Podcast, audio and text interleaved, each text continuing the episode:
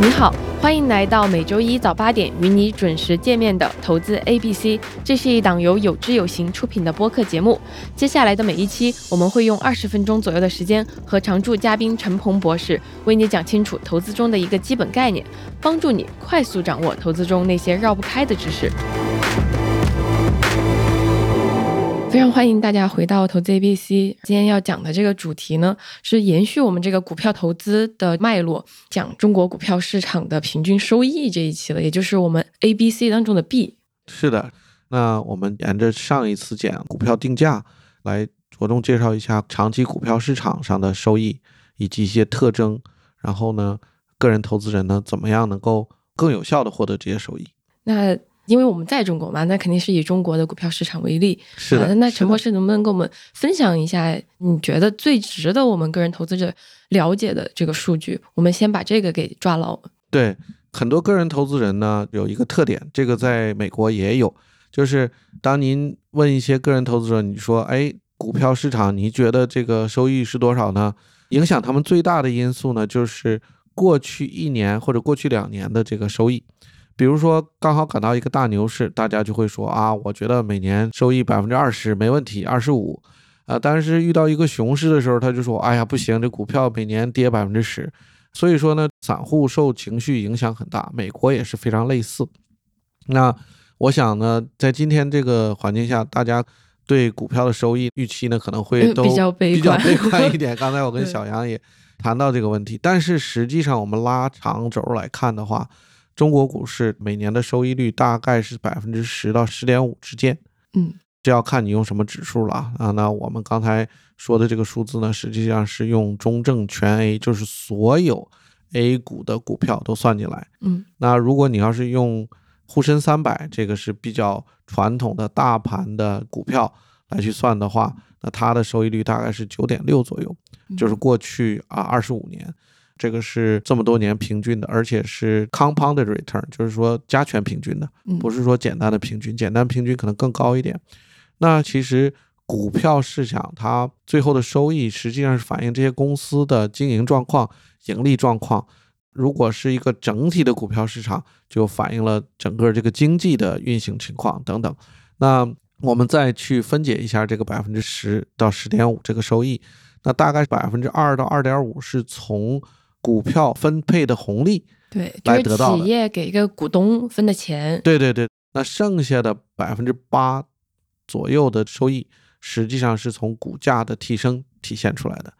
这两个为什么重要呢？我把它分开呢？因为股价的提升绝大部分来自于企业的利润的增长。嗯，我们刚才讲了，你如果投一只股票是一个企业的利润增长，当你投目前中国股市大概四千多只，将近五千只股票。把这些股票都投了，实际上它是对整个中国经济的反应，嗯，所以这是一个长期的收益率。那其实美国有一百多年的数据的历史，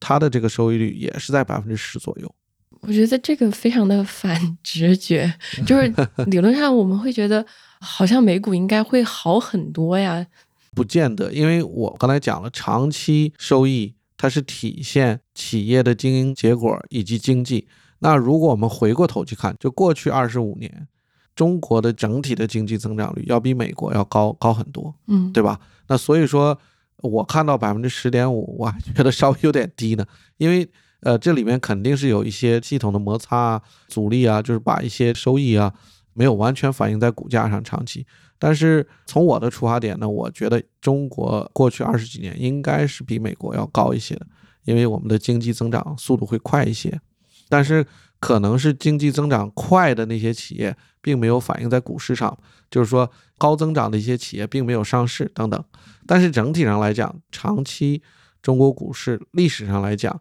百分之十点五是一个合理的这么一个区间吧。因为在我们现在。经过前面几期投资 A B C，包括有就有行一直倡导这些理念，我们会觉得这个平均收益就买指数基金就可以了。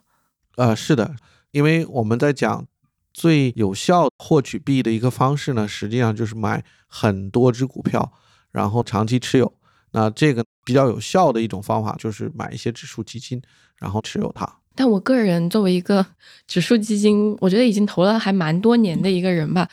就是我曾经预想的那个，只要无脑定投、长期持有就可以了，并不是那么简单可以做到的。就比如说，我一看啊，很久之前定投的一个中证五百吧，是的。然后它今年以来是亏了百分之十。那这个究其原因呢，就是发展中国家的市场股票的价格以及随之带来的收益，不但受到长期的基本面的影响，受到更大的影响呢，短期呢是投资者的情绪，嗯啊，以及其他的一些因素，甚至噪音。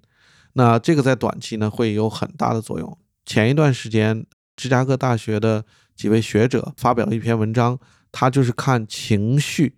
对股票市场以及经济的影响。这个也能测量吗？那可以测量。这个我给大家就是总结一下，它基本的结论就是什么呢？在美国的这种成熟市场，股市和经济受情绪的影响，如果是一的话，在一些新兴市场，比如中国，它大概是三。就是同样的一个事件，在美国可能哎过不到几个月就完了，但是在中国可能会一直在这个系统中震荡超过一年甚至两年。所以说，这就是造成了。短期的波动率比较大的一个因素之一啊，那长期作为一个投资人来讲，如果想要抓到这百分之十的收益率，或者抓住超额收益率超过这个债券的六到八个点的收益率，大家记住，第一个呢就是你要保证你是长期持有，长期持有为什么这么说呢？因为短期我们讲了，它是受到很多因素的影响，情绪，我刚才跟大家讲了芝加哥大学的这个研究。但是长期呢，越长期它越会反映到最后的经济本质上来了。这样的话呢，波动率就会降低。比如说统计上说，我们刚才讲了百分之三十，这是年化的波动率。但是如果你持有四年，这个波动率就降了一半，就降到百分之十五。如果你持有九年，它就变成三分之一，就变成百分之十了。但即使是这么说，但我觉得如果亏钱的概率降落到我一个普通投资者身上的时候，他亏起来还是很痛的嘛。比如说有些人他就会说，哎，那过去我一直在定投这种宽基指数，但我现在还是亏钱的。你不是长期持有吗？我拿三年已经很长了呀。那怎么解释这个好像波动率它的降低也没有改善我的投资体验这件事情呢？这个波动率的降低呢，是随着时间的增长，确实是在降低。那我这里呢就。借着刚才我们讲的啊这些数字，给大家再讲一讲，就是说，比如说我们投一个宽基指数，啊，它的假设它的这个收益率，历史的收益率和预期的收益率是百分之十左右，那它的波动率呢，年波动率是百分之三十左右。那这样的话呢，用一个简单的一个概率的公式，正态分布的这么一个公式来算出来呢，就是它持有一年赚钱的概率，就是它的收益率大于零的概率，大概是百分之六十到六十二。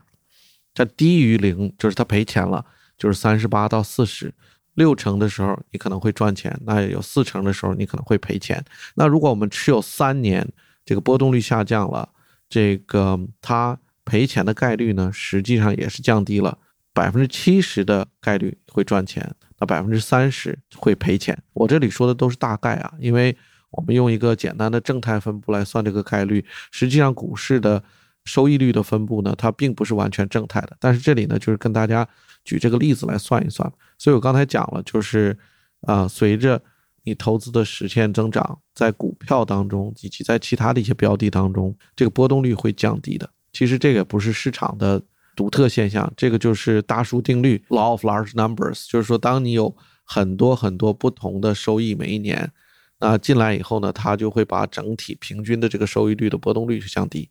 这个就是统计学嘛，那大家可能会问，哎呀，那我要持有多久，这个才是零啊？但是呢，这个基本上它不会是零。为什么不会是零呢？因为任何一个时候，如果你股票赔钱的概率是零，或者是说它跑输啊货币基金的这个概率是零的话，那它就变成了一个在那个投资期限当中比货币、比债券绝对性好的投资。那绝对性好的投资就会造成，就是说那。基本上就在那个时间段里，就没有人去买债券和货币基金了，对吧？大家都买股票就好了。所以那个假设是不成立的，因为股票我们知道，我们在前几期也讲过，它为什么比货币和债券的风险大？所以它这个风险呢是直接存在它的这个基因里的 DNA 里面的，所以它不可能变成零的。所以总结来说。其实我们理解的这个长期持有波动率会下降，当然它也会让你赚钱的概率提高，但不可避免的是，长期来看它依然是有亏钱的这个可能性的。对的，这是在强调嘛，在投资当中没有风险就没有收益，但是有一些方式方法可以让我们减低风险。那比如说，我们长期持有会降低一些风险，但这个降低风险也是有代价的，因为你长期持有，你的流动性就会降低。就是说，这段时间你尽量不要去动这笔钱嘛，对吧？所以说，这个都是有代价的，没有任何的免费午餐，也没有没有风险的收益。那其实我们股票这个主题下面，我们已经更新了好几期节目了嘛，然后大家就会说，哎，我是来听股票的，我以为你要给我讲个股，结果你一直在跟我说基金，讲指数，那我就觉得还是很想知道，比如说别人炒股到底是怎么获得成功的呀？是的，是的。那我就给大家解释一下，为什么这里也很抱歉呢，让大家可能产生了一些误解。因为在我的脑子里呢，就是买个股呢，它不是特别有效率的。那买一个分散的组合或者宽基的指数的一个组合呢，它是比买个股是更有效的。那这个是呢，基于投资公开市场，因为公开市场上信息很透明，就是说，那这样的话呢，我们来看个股的时候呢，如果我们没有那种。信息分析以及最后交易执行的这种专业能力的话，那我们来看个股呢，它的这个风险就会比宽基指数高得多。但是我们来看收益来讲呢，整体股票的收益，因为在市场当中，每一只股票都有人买，每一只股票都有人卖。虽然你可能不看好这个股票，但是有人会看好。那平均的收益实际上是没有变化的，跟买一个指数，所以平均的这个未来期望的收益实际上是没有变化的。当然，我们回过头来看，如果我们看后视镜，说的哎，过去这么多年哪些股票涨得好，哪些涨得不好，然后这个谁谁谁投了这个资赚了多少钱，但是相对来讲，那个是非常非常小的少数。所以说，这就是为什么我们在投资当中呢，并不建议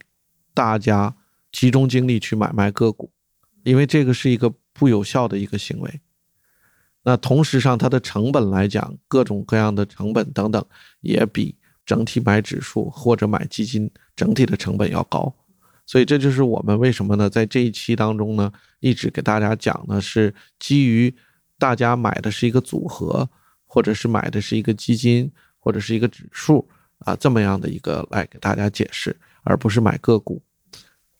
陈博士，您刚刚讲的时候，你说后视镜我们很容易去分辨哪个长得很好，然后谁通过这个赚多少钱。我觉得这个是大家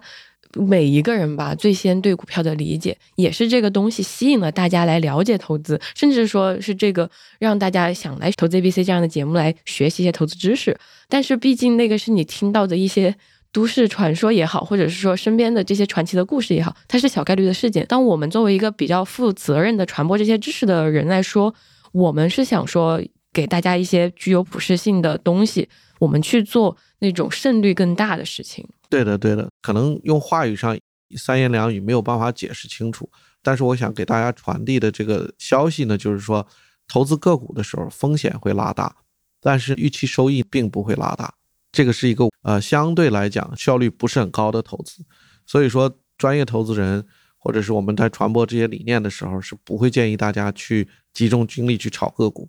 就过去我们这么多期呢，其实一直沿着是一个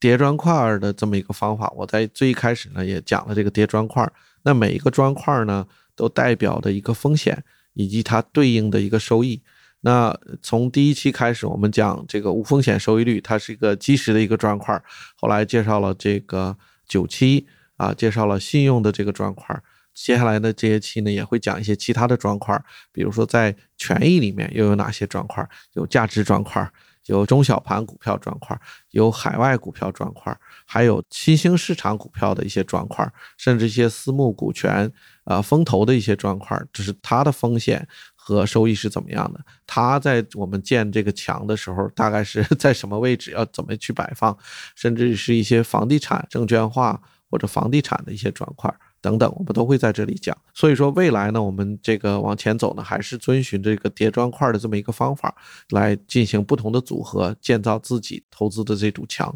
那讲到这儿呢，我也要跟大家第一个说一个非常感谢。与此同时呢，我们也学习到了很多，因为这是我个人第一次尝试用这种播客的形式跟大家去沟通一些基础的投资的一些理念，尤其这些理念呢，可能对一些非专业投资者来讲，就是没有学过金融的来讲，可能有一些陌生。播客这种形式来跟大家进行沟通呢，啊，我也学到了，可能有的容易，有的不容易。所以接下来这段时间，我们会着重于提高我们这个播客的质量。第二点呢，我要跟大家道个歉，就是由于我个人的原因以及个人时间上安排的原因，啊，未来一个多月呢，我会比较忙碌，所以就要在这里跟大家说一声抱歉，就是我们先要暂停 A、B、C 更新一段时间，大概两个月左右时间，然后呢，这样我们认真的把未来的这些期的播客，我估计还会有大概十五期左右的播客，把它的材料准备好。以全新的高质量的一个方式给大家呈现出来。接着陈博士说的这个补充一下，投资 ABC 这样的节目就是在中文播客或者说在英文播客里面，其实我也没有怎么看到。然后所以是一个比较新的尝试。举个例子来说，就是折现那个东西，就折磨语白折折磨了很久。然后怎么讲？对，呃，对。其实以前呢，我教过很多，就是呃，投资 ABC，其实从头教到尾啊，教几天课啊。但都是线下的，对，你可以画图、黑板，可以选的，然后跟大家解释啊，然后可以看着这大家们他们接受程度啊。但是呢，这次做起来呢，就是我们想尝试用播客嘛，因为大家的时间都比较紧，他就真的只有你在这儿说话。是的，是，尤其呢又是以前我们在线下教课也会呃有不同的班。比如说基础班、中级班、高级班，但是在做播客的时候呢，又要横跨这么多，难度还是有一些的。但是呢，我们觉得这个是很有意义的一个尝试。我刚才也跟小杨提到说的，两个月以后，我们甚至有一些期可能我们会采取一些视频的方式，就是以予以辅助。嗯，投资 A B C 嘛，它就是陈博士想录之初，就是希望它一直存在在那里，大家。不管是过了五年、十年之后，你可能听，你仍仍然觉得里面的结论没有错，然后是一些普适性的东西，是一个经典的东西，得立在那儿。所以，那我们也就期待陈博士这两两个月之后，带着升级版的投资 A B C 归来。谢谢谢谢，做了这十几期吧，我也学到很多。虽然我以前在线下教过，而且教过不知道多少次了。但是在线上还是很不一样的，不是说我进来稍微准备一下就可以 直接讲的。这个是我学到最大的一个东西，就是说我一定要站在听众的角度，怎么样能够理解、能学习到，而不是说我就把它传播出去就好了。所以在未来两个月当中，我们有很多事情要准备。感谢大家给我们这个时间，然后希望两个月以后呢，再跟大家上线互动。非常谢谢陈博士，那我们在升级版的投资 ABC 再见。好的，谢谢大家。以上就是本期投资 A B C 的全部内容。为了帮助你更好的理解，我们准备了逐字稿和图表供你参考。欢迎你来有知有行查看。你可以在每一期的文稿区找到相应的链接。同时，我们也非常欢迎你在小红书、微博这样的平台和我们分享笔记、聊聊感受。记得艾特有知有行和知行小酒馆这两个账号。我们每个月会选出三位幸运听友，送出投资第一课的实体书。当然，如果你在收听的过程当中有任何困惑，也非常欢迎在评论区留言和我们交流。如果听完这期节目你觉得有收获，别忘记分享给你身边的亲朋好友，以及千万记得要订阅我们的节目。我是一只羊，每周一早上八点，投资 A B C 与你不见不散。